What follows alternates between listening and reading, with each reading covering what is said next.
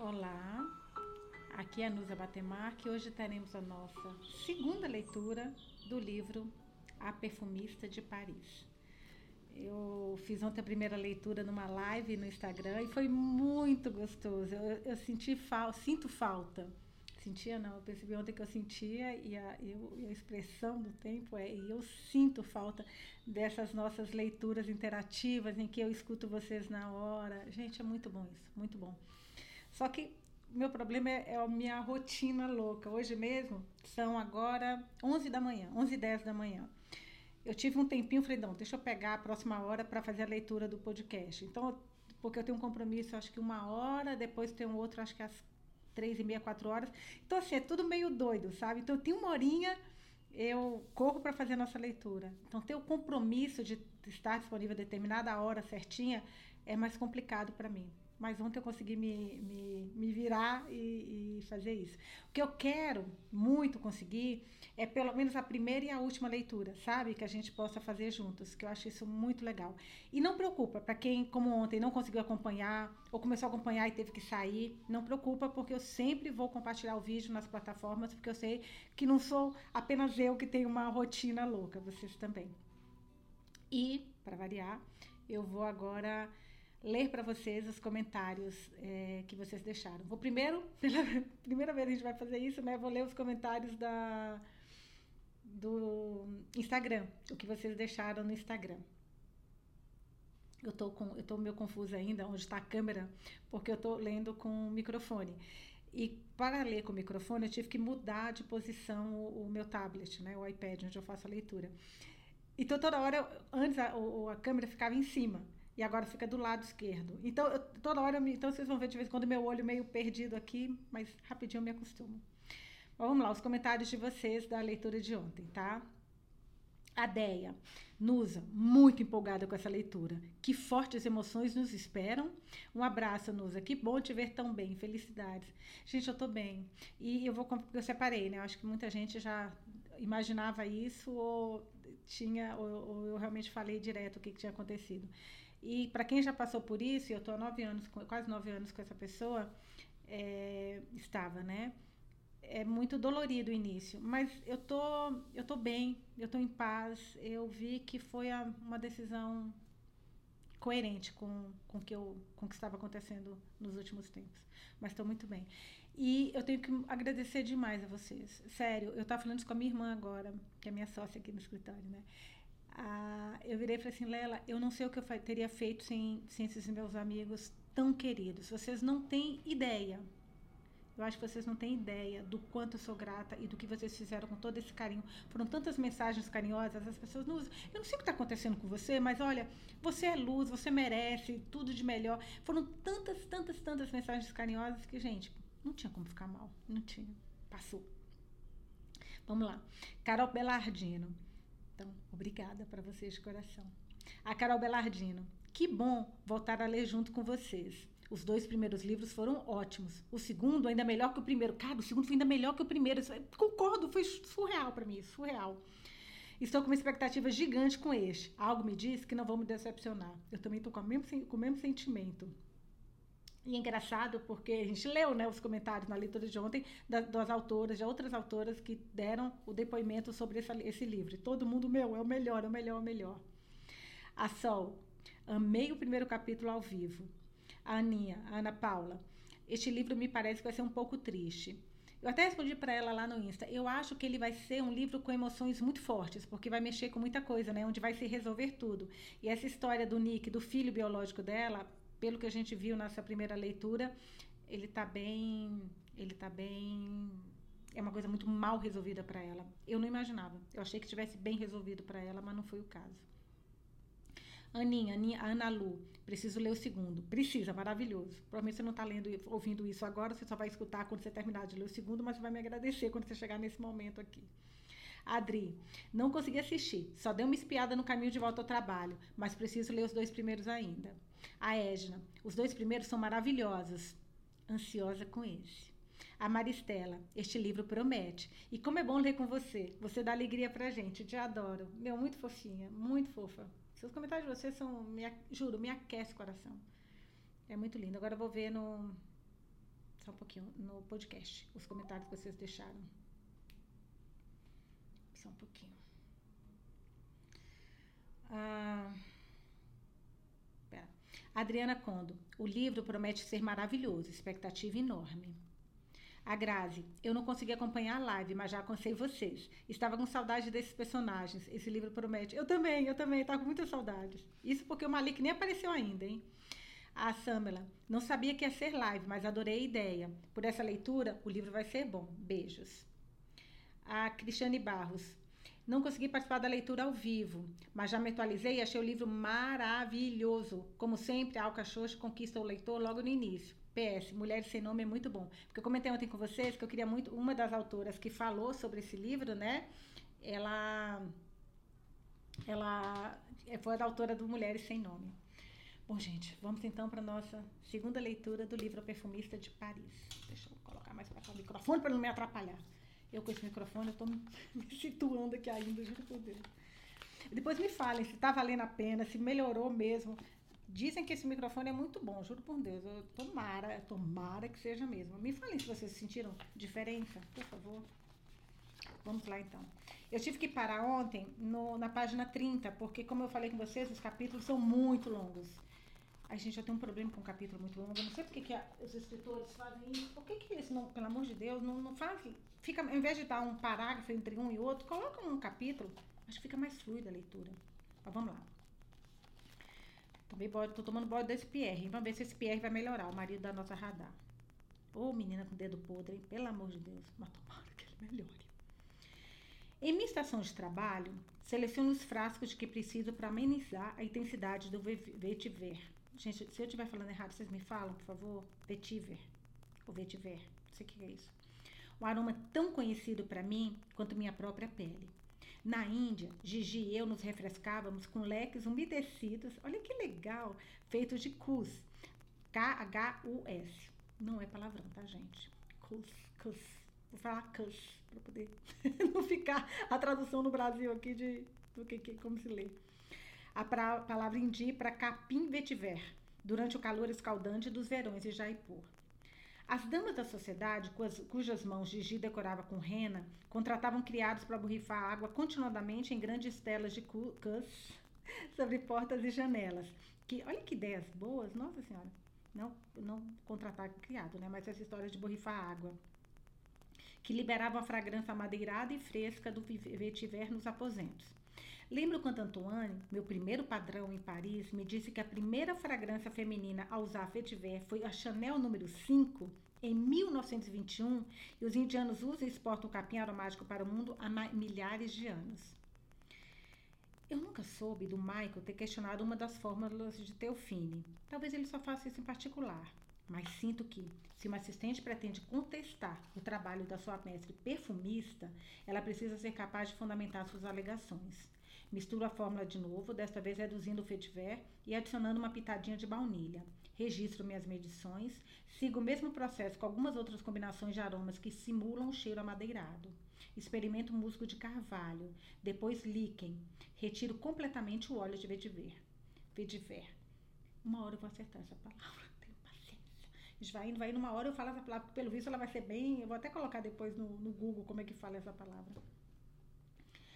Quatro horas passam voando. Esfrego os olhos. Dou uma olhada para a mesa de Celeste pela janela do laboratório. A máquina de escrever está coberta, ela já foi embora. Mal percebi quando Ferdi saiu. Michael murmurou bonsoir quando passou pela minha mesa no caminho para a porta. Aqui estou eu, a única mãe no grupo, ainda trabalhando, negligenciando minhas filhas e meu marido. Uma pontada de culpa, a mulher nunca pode trabalhar. Por que a mulher não pode trabalhar igual o homem, né? Como o marido falou, você só brinca com aromas. Eu construo prédios. Arrogante. Negligência, a gente parece que não pode nunca trabalhar o tanto que a gente quer, porque a culpa, né?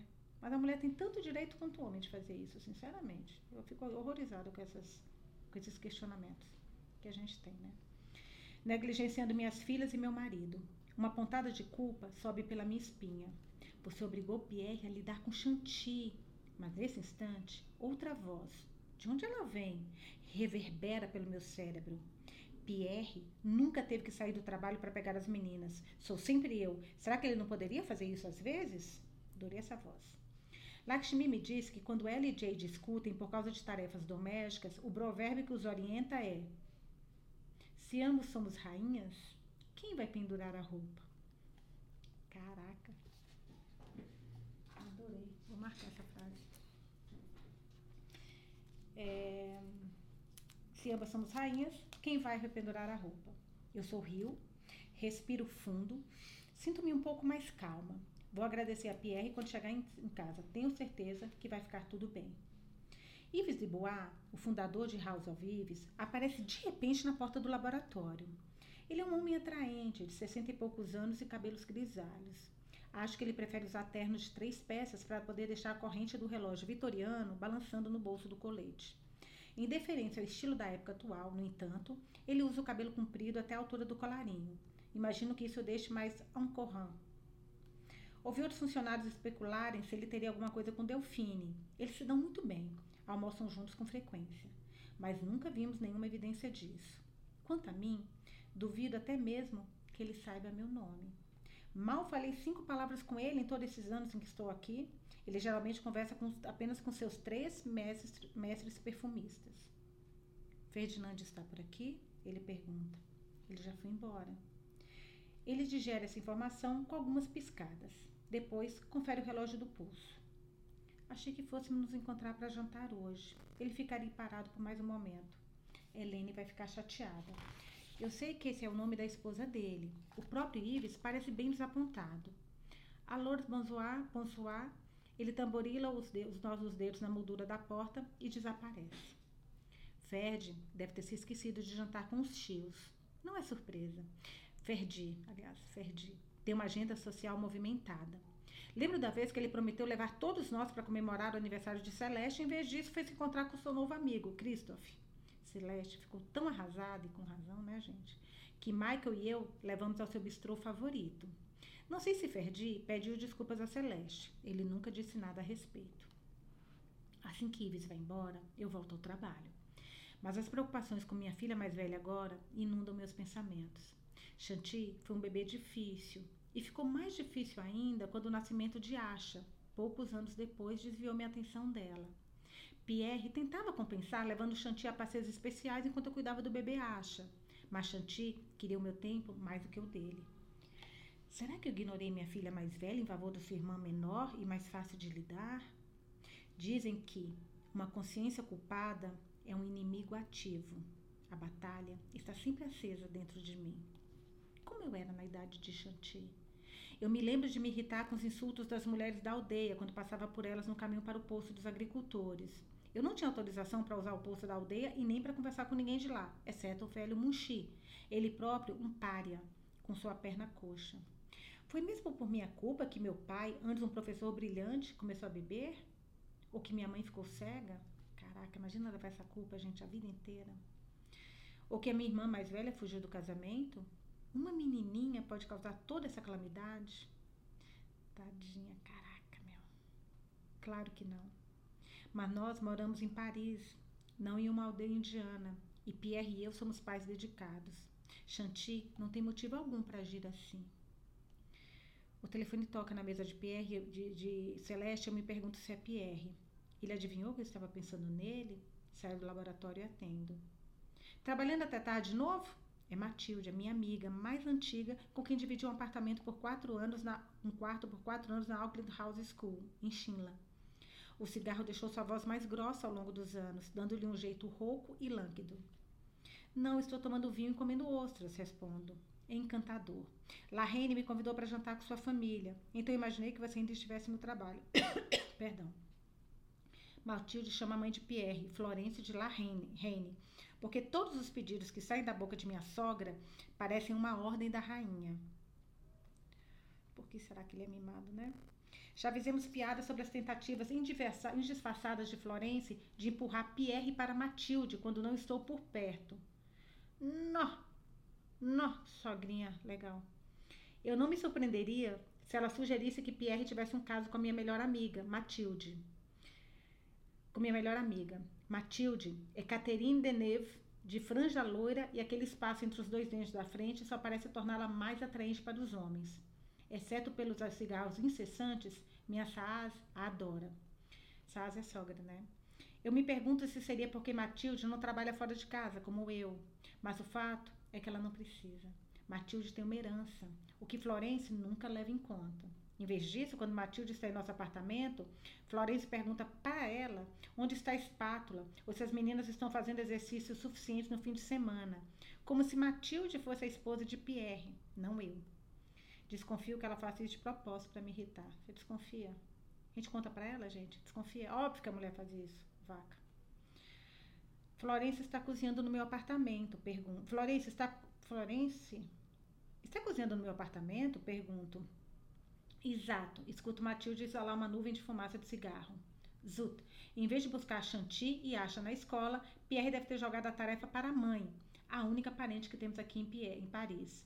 Pierre é filho único. Seu pai, Felipe, largou a família quando Pierre tinha oito anos. Meu marido acha que Felipe mora na Espanha agora, mas não tem certeza. Florência é católica convicta. Ela nunca aceitou um divórcio.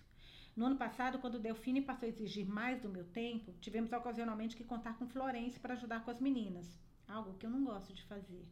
Ela é rápida para disparar farpas disfarçadas com o objetivo de me fazer sentir que sou uma mãe ruim por trabalhar fora. Às vezes me pergunto se a resistência de Pierre ao meu trabalho não é incitada pelas ideias de Florência do que as mulheres devem e não devem fazer para ter bons modos sociais. Relaxa o pescoço e solta um suspiro. Obrigada pelo aviso, Cherry. Você vai jantar lá então? Não, tenho compromisso. Quase sinto o cheiro, o tabaco do seu cigarro tigra pelo telefone quando ela inala. Vou me encontrar com Jean-Luc às 8 horas no La Petite Chaise. Eu rio.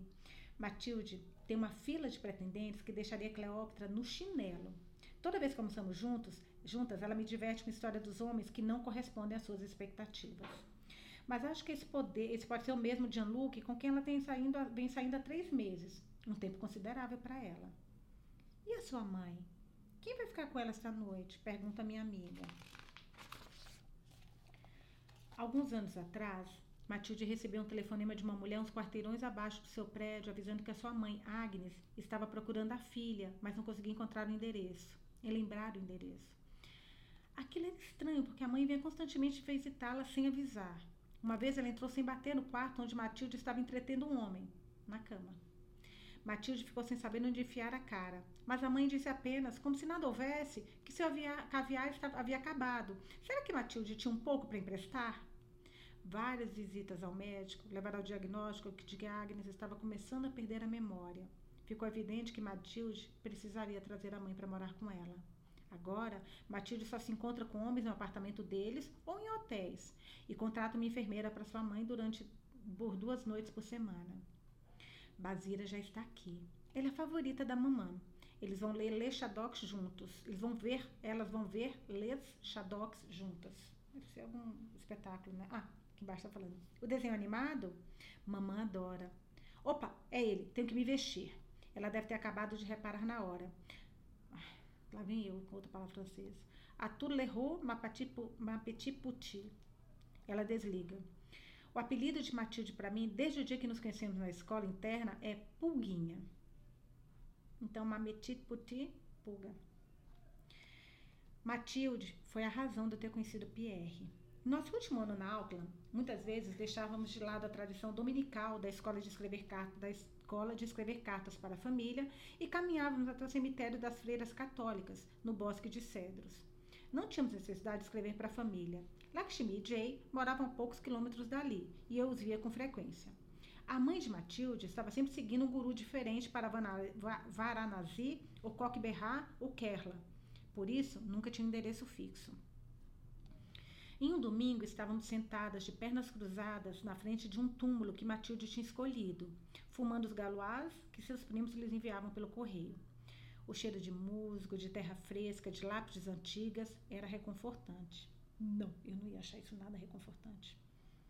Salamandras nos espiavam de trás das pedras antes de escapar pelo chão. Uma perniz solidária gritava entre os grilos escondidos no mato. Solenemente, Matilde fez o sinal da cruz e começou. Irmã Marie, nós lhe agradecemos por seu serviço e fumamos este cigarro em sua honra. Você, que talvez nunca tenha provado tabaco em seus próprios lábios, adoraria a onda de prazer que vem com a primeira tragada. Talvez você tenha tomado uns goles de vinho do cálice de domingo, mas teve a gentileza de deixar para os outros fiéis. Você foi rígida com seus pupilos, mas rezava por eles em seu tempo livre. Não que você tivesse muito, com toda a atividade de polir os candelabros, prostrar-se diante de Jesus e comer pão seco, em silêncio com as outras freiras. Assim, ainda assim, nós duas a saudamos e saudamos a sua vida. Amém. Ela queria que eu dissesse também alguma coisa, mas eu não acreditava em falar com os mortos, então disse apenas Jai Hind, vida longa para a Índia. Um som abafado fez com que nos virássemos. Um rapaz de vinte e poucos anos estava tentando conter o riso, uma das mãos pressionadas no peito. Quando ele nos viu olhando, fez o sinal de cruz, da cruz, um católico.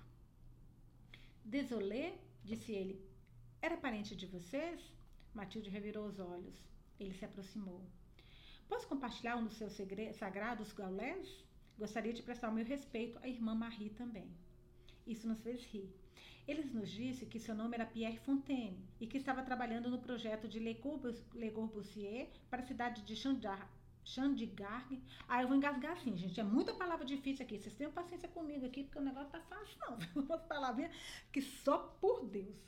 Para a cidade de Chandigarh, a três horas de trem ali. Gostava de ir para Shimla no final de semana e de vez em quando para escapar do calor e dos ventos fora da cidade ideal do primeiro-ministro Nehru. Tanto Pierre como Mathilde eram de Paris. Eles começaram a conversar em francês. Eu estava acostumada com a atenção que o cabelo loiro da minha amiga, os lábios pintados de rosa claro e o rímel preto, a sua ídola, Sofia Loren, sempre chamavam. Mas a certa altura, Pierre sorriu para mim e disse: Seus olhos são incríveis, tão lindos. Meus olhos, verde azulados, eram uma fonte de curiosidade para muitos. Um dos meus pais era britânico, eu era anglo-indiana. Quase 12 anos haviam se passado desde a independência da Índia e eu não queria ser associada a britânicos ou anglo-indianos. Enrubesci e desviei o olhar.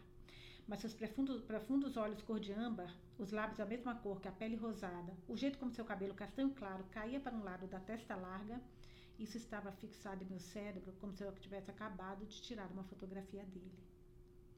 No dia seguinte, ele telefonou para a escola e pediu para falar comigo. Não com Matilde, mas comigo. Eu me apaixonei. Agora, bocejo e olho para o relógio da parede acima da mesa de Michael. É quase hora do jantar. Finalmente estou pronta para apresentar meus resultados ao Delfine.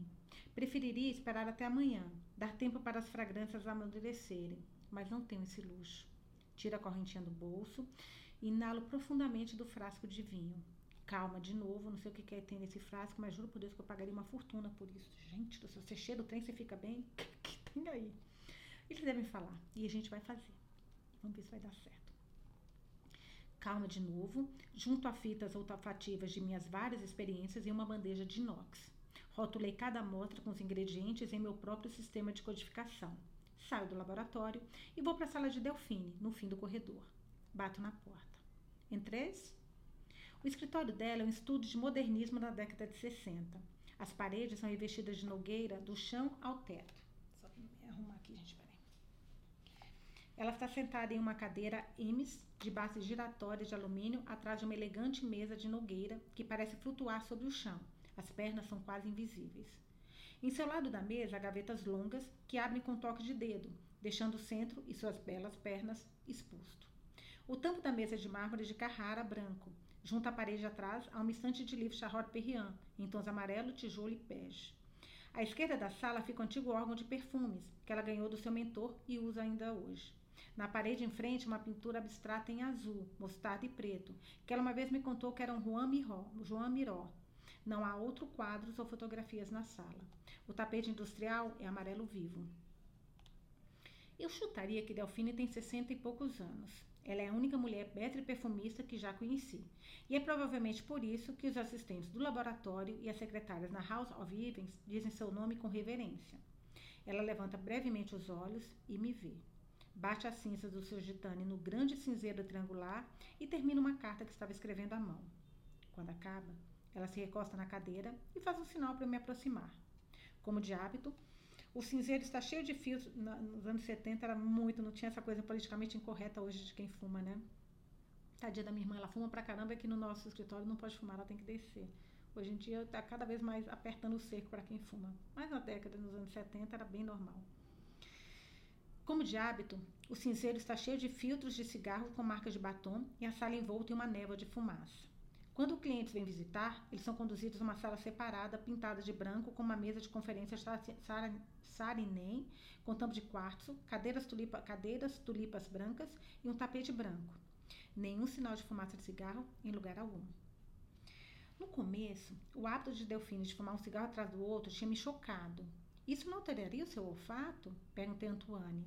Ele me disse que mestres perfumistas, Lanês, nariz, imagino, né? Não só tinham um talento inato, como também haviam memorizado milhares de milhares de aromas que o jeito que o músico memoriza notas, acordes e melodias. É algo que exercitam constantemente. Antoine disse que Delfine era, Len, era a Lenês mais extraordinária que ele conhecia apesar do seu vício em cigarros. Coloco minha bandeja na mesa de Delfine, mas continuo de pé com as mãos apertadas. Não faço isso, não faça isso, ela diz calmamente. Eu me movo para pegar a bandeja de volta. Deixa a bandeja. Não aperte as mãos. Fica parecendo que você tem algo a esconder ou que vai começar a rezar. Ela dá um longo trago em seu cigarro, apertando os olhos com uma fumaça. Ah, largo a bandeja outra vez. O canto da sua boca se ergue um pequeno sorriso. Você vai ficar de pé em cima ou vai se sentar? Eu me sinto apressada em uma das cadeiras de couro acolchoado na frente da mesa. Assim está melhor. Ela baixa o cigarro no cinzeiro outra vez. Agora, me conte o que está errado com a minha fórmula. Caraca! Caraca! Agora me conte o que está errado com a minha fórmula. Minha boca se abre, a minha também. Meu, ela soube. Será que eu tinha sido tão óbvia na reunião anterior? Ela acena para minha bandeja, me incentivando a continuar. Engulo em seco. Alors, alor. Eu misturei a fórmula seis vezes. Em todas as vezes, o vetiver dominava toda a mistura. Pigarreio. Talvez eu tenha entendido mal o briefing, mas ela me assusta, rolando de repente a cadeira para frente até sua barriga ficar pressionada contra a mesa e aponta o cigarro para mim. Nunca, jamais se desculpe. Diga o que você acha. Delfine, eu tô adorando você, Delfine. Adorando você. Nunca, jamais se desculpe. Diga o que você acha. Sinto as faces queimando. Minhas axilas estão úmidas. Da acordo. O briefing pede um aroma que seja leve como o ar, mas a sua a fórmula é muito densa. Eu termino rápido essa última frase antes de perder a coragem. Meu coração já batendo como se eu tivesse acabado de correr um quilômetro a toda velocidade. Tenho certeza de que eles vão pedir para refazermos. Por que você acha que isso está acontecendo? O óleo de vetiver, ele está desequilibrando a, a fórmula. Ela apaga o cigarro, soltando a fumaça pela boca. Décadas como uma fumante inveterada fizeram uma centena de linhas finas se projetarem das laterais dos seus lábios. Ok. Agora respire e me mostre o que você fez. Uma vez mais, eu me surpreendo por ela saber que eu apresentaria alternativas. Descrevo o processo que segui, explicando os ingredientes que troquei e ofereço a ela as tiras olfativas. Delfine se demora em cada combinação, balançando as tiras de papel na frente do nariz. Ela franze a testa, depois repete o processo. Põe os cotovelos sobre a mesa e apoia o queijo elegante nas mãos unidas. Suas narinas se movem conforme passam pelas dez novas ofertas que criei. Deixe isso comigo. Eu vou para a porta, mas dou uma olhada para ela antes de fechar. Ela está acendendo outro gitane. São quase nove horas, quando saio pelas escadas do metrô e me dirijo ao nosso apartamento a dois quarteirões de distância. Quero ver minhas filhas antes que elas durmam, dar um beijo de boa noite em suas faces macias, passar os dedos no cabelo delas, mas o medo que sinto de confrontar Pierre por ter deixado para ele a tarefa de lidar com Chanty é como um peso em meu peito. Ah, também está nos anos 70, né? Naquela época também tinha uma certa. Não submissão, mas ainda tinha essa coisa da mulher, do homem ser mais. ter que tra mulher, trabalhar, a mulher às vezes ficava em casa, não era tão moderno como hoje em dia. E se hoje em dia tem tanto problema, imagina os anos 70, né, gente? Mas vamos lá para a leitura. Eu adorava voltar para casa e para Pierre. Nos primeiros anos do nosso casamento, antes de engravidar de Chanty e quando eu tinha começado a trabalhar no Antoine's, mal podia esperar para abraçá-lo quando ele chegava em casa e sentir seu cheiro peculiar, tão exótico para mim. Uma combinação de tabaco gaulus, limão ácido, alecrim fresco e uma nota de vetiver. Ele usava Eu Salvage da Dior, mas eu não conhecia as fragrâncias na época. Nossas roupas caíam pelo chão antes de chegarmos ao sofá ou à cama. Às vezes adormecíamos depois do sexo e acordávamos horas depois, famintos pelo jantar. Quando foi que tudo isso mudou? Moramos no coração de Paris, em Saint-Germain-des-Prés, o sexto arrondissement em um apartamento que Pierre herdou da sua avó rica. Herdamos inclusive sua mobília Le Corbusier, toda em aço tubular e couro preto. Estamos a três quarteirões do Café de Flore, onde escritores como Jean-Paul Sartre e Simone Beauvoir, que, tinha lido, que eu tinha lido na Auckland, lembra como ela adorava ler? Escreveram suas obras semanais. Não, suas obras seminais. E onde poetas e escritores ainda se misturam com os parisienses, parisienses chiques e famosos para um café. A Grande Merred, Pierre, muitas vezes participava das conversas e comprava drinks para pessoas criativas e famintas que frequentavam o café. A porta do nosso prédio, projetada por Hausmann, fica aberta até às 10 da noite. Assino para a zeladora, Giane, que mora no térreo, logo à esquerda da entrada. Quando ela não varrendo a entrada os degraus, fica sempre de olho, de olho estranhos da janela do seu apartamento. Meus passos ecoam pela escadaria de pedra antiquada enquanto eu subo para o terceiro andar. Como na Índia, o primeiro andar na França é o nível acima do térreo. Em cada andar, ao passar por outro apartamento, pego fragmentos de conversas abafadas dos planchers, o cheiro de cebolas assadas que vem da cozinha de Madame Renault, uma melodia solitária ao piano do apartamento diretamente abaixo do nosso. Georges é melancólico por natureza. A chave da minha porta da frente faz um clique distintivo e satisfatório. No hall, o piso quente de madeira de lei range sobre meus pés. Reconheço os cheiros de alho, peixe e manteiga, gauloise e o perfume de Florence. Miss Dior, uma mistura floral que ela vem usando ao que parece a vida inteira. Sua bolsa e lenço Dior estão sobre o console estreito. Fecho os olhos. Tudo que eu quero fazer é abraçar minhas filhas, tomar um banho e dormir. Mas jantar e La Reine me esperam. Que é a rainha, né? Que é a sogra. Eu me demoro, pendurando o casaco, tirando os sapatos. Ainda insisto no costume indiano de deixá-los no hall antes de entrar em casa, uma prática que Florence considera incivilizada. Coloco-os ao lado do par de sapatos vermelhos de Chanty, que Florence insistiu em comprar para ela em seu novo aniversário na Pomme d'Api, a mais recente boutique de sapatos infantis no mercado. Como cantar em Jaipur, Florence tem dinheiro para gastar com crianças. Nick estava melhor com cantar, porque ela e Manu tinham os recursos para criá-lo. Isso significa que eu poderia perder minhas filhas para Florence como perdi Nick para cantar? Fecho, nossa, que medo, imagina o trauma que vem com isso. Fecho os olhos e me apoio na parede. A tontura passa rápido. Nosso apartamento é grande para os padrões de Paris, cerca de 80 metros quadrados, com pé direito alto e janelas da parede inteira que o inundam de luz durante o dia e o fazem parecer maior é grande para os meus padrões também, tendo crescido em uma casinha de menos de 10 metros quadrados em uma aldeia minúscula na Índia, antes de dividir o alojamento apertado com Lakshmi, em Jaipur. E, por fim, compartilhar um quarto estreito com Matilde na Auckland Halls School, em Shimla. Às vezes, eu me maravilho ao pensar como minha vida é diferente hoje. Em achar, eu dormia no chão de terra dura em vez de um colchão de penas. Tinha que tirar água de um poço e esquentá-la sobre um fogareiro de barro. Aqui vira uma torneira de água quente aparece como por magia. Depois de 13 anos, eu me acostumei a esses confortos cotidianos. Minha sogra vem da cozinha, um avental amarrado na cintura e um prato vazio na mão, os saltos batendo no piso de madeira. Os cantos da sua boca, pintados de batom, estão voltados para baixo. Florence tem as sobrancelhas perpetualmente levantadas, do jeito como as que Delfine ficam quando ela está insatisfeita. Sorrisos são raros em Florence. Já sei que ela se irritou por eu não ter gritado bonsoir quando entrei no apartamento. Ela está esfregando o prato vigorosamente com um pano de prato, luvas de borracha amarelas, preservando suas unhas pintadas. Pierre me pediu para pegar Chanty na escola. Tive que cancelar minha reunião na BioArts.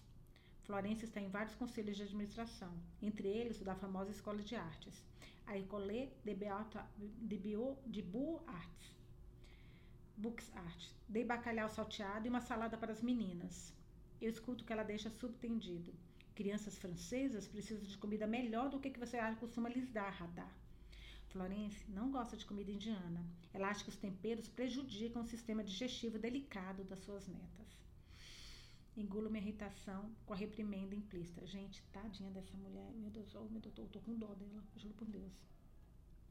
Deixe que eu termino. Não agradeço a ela por ter vindo. Adorei isso, adorei. Muito bem, mandou bem.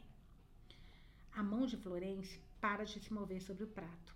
Suas narinas se alargam. Elas têm as narinas mais impressionantes que eu já vi.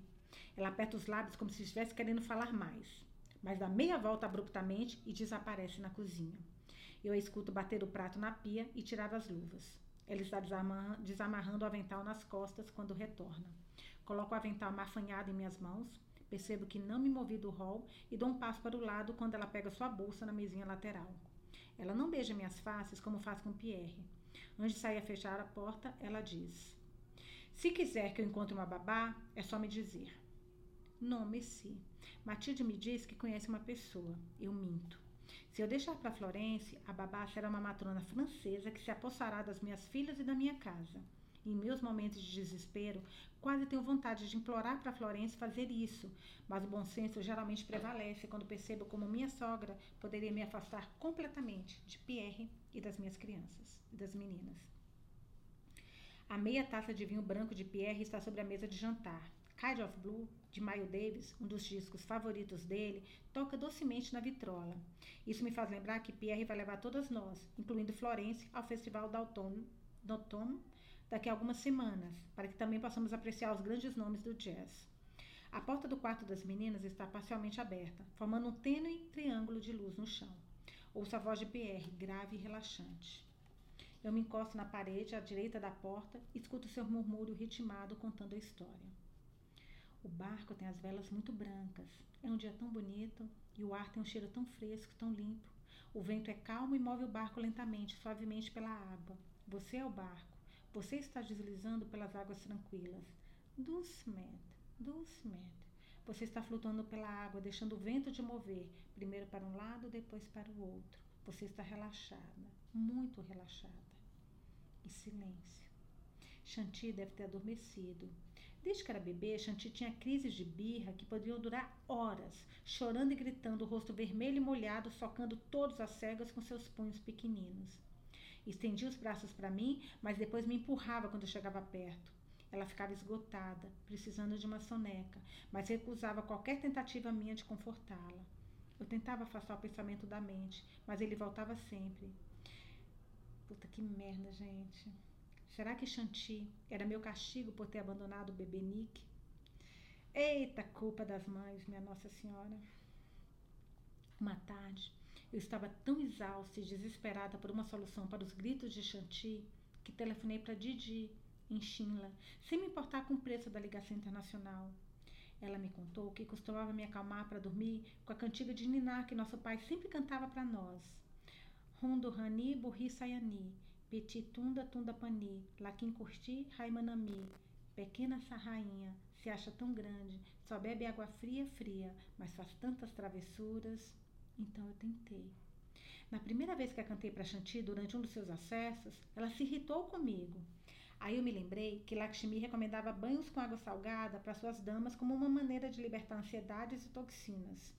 Preparei um banho com água morna, água salgada. É, tem muito isso na Bahia, só tomar uma água, só um pouquinho. Gente, olha meu. Coisa mais linda que, que eu ganhei. É, eu lembro que na Bahia a gente costuma tomar banho de sal grosso, né? Não sei se. É, eu acho que aqui em São Paulo também o pessoal costuma fazer. Muito bom, gente. Se você estiver nervoso, pega uma água quente, coloca um pouquinho de sal grosso. Eu costumo fazer assim, tá? Coloca para ferver, para derreter, para negociar o, o, a água, o, o, sal grosso. Aí depois eu jogo daqui para baixo, do pescoço para baixo. Tem que ser sempre pescoço para baixo, do pescoço para baixo. E o que acontece com o sal grosso? Ele tira tudo que você tá de energia pesada, mal olhado, todas essas coisas. E aí, depois que você faz isso, sabe aquele perfume antiguíssimo chamado Seiva de Alfazema? Que eu adoro esse cheiro, meu cheiro de infância para mim. Você joga, se quiser pode jogar umas gotinhas na água, mas eu, eu jogo direto em mim. Eu pego e jogo aqui assim, aqui, sempre do pescoço, sempre do pescoço para baixo. Porque o sal grosso tira e a E a selva de afazema, ela te acalma. É muito bom. Deixa eu tomar uma água, peraí. Prontinho, desculpa. É muito bom. Voltando para a leitura. Preparei um banho com água morna e sal enquanto Chanty berrava e entrei nele junto com ela. Isso a surpreendeu. Ela parou de gritar e franziu a testa, como se perguntando o que estava acontecendo.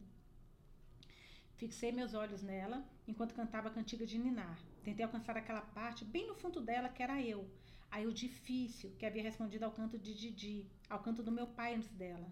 Chanty observou meu rosto atentamente. Ela ficou me olhando por tanto tempo que comecei a acrescentar partes novas à letra da música, inventando conforme cantava. Dez minutos depois, as pálpebras dela começaram a baixar.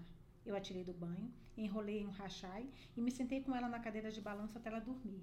Isso funcionou por dois anos, até a nascer. Chanty não se acalmava mais, com a cantiga de ninar ou com banho de água com sal. Foi quando Pierre lhe pediu para imaginar não, eu acho que eu não vou conseguir acabar hoje ainda esse capítulo. Gente, que capítulo longo. Caraca, que. Ó. Meu, meu Deus do céu. Jesus. Nossa Senhora. Vamos lá. É, foi quando Pierre lhe pediu para imaginar que ela era um barco à vela, ou um balão de ar quente, ar quente ou um passarinho, para que ela estivesse no controle de como se movia pelo ambiente. Deu certo. Gradualmente ela adormecia. Eu tive receio de que essas sessões pudessem deixar minha filha mais nova acordada, mas Asha sucumbia a seus sonhos depois de apenas alguns minutos ouvindo Pierre. Pierre tem uma voz bonita e melodiosa.